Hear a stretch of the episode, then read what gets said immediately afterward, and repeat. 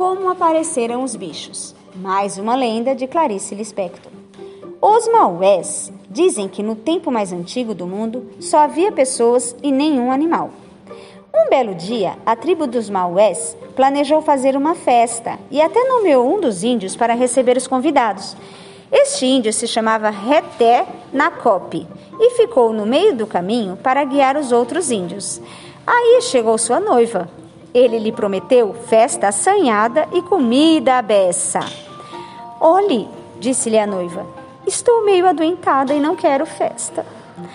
Tudo mentira! O que a noiva estava planejando era chegar ao local da festa antes do noivo para poder namorar outros rapazes. Para isto, fez-se muito bonita e usou urucum, que é semente de planta de onde sai tinta para pintar o rosto. Quanto aos cabelos, achou um jeito de esfregar neles frutas para ganharem brilho e mandou-se para a festa antes do noivo chegar. Mas este foi avisado por qualquer que, enquanto ele estava no meio do caminho, a noiva não parava de namorar. O índio duvidou e afiançou que sua noiva estava doente. Na certa, quem estava lá era sua cunhada, parecida com a noiva. O informante insistiu na declaração.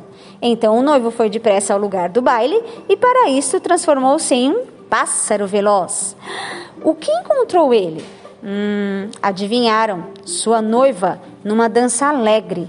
O índio, furioso de novo transformado em gente, disse aos convidados no meio do caminho: Aviso que nesta festa vai haver grande mudança no que é vivo. E foi pedir a chuva, ao raio, ao trovão para lhe fazerem um favor. E toca o noivo a bater em todo mundo. Sem falar que deu uma boa surra na noiva, além de lhe puxar o nariz bem puxadinho. E não é que a bela Índia transformou-se em tamanduá bandeira?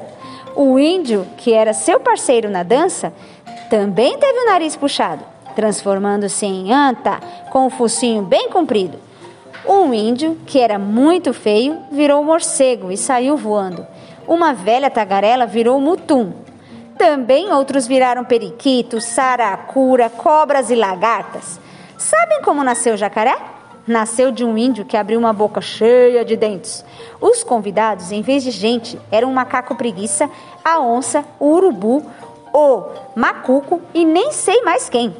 E sem falar que uma índia tornou-se capivara, outra gafanhoto, outros sapos, borboletas e grilos.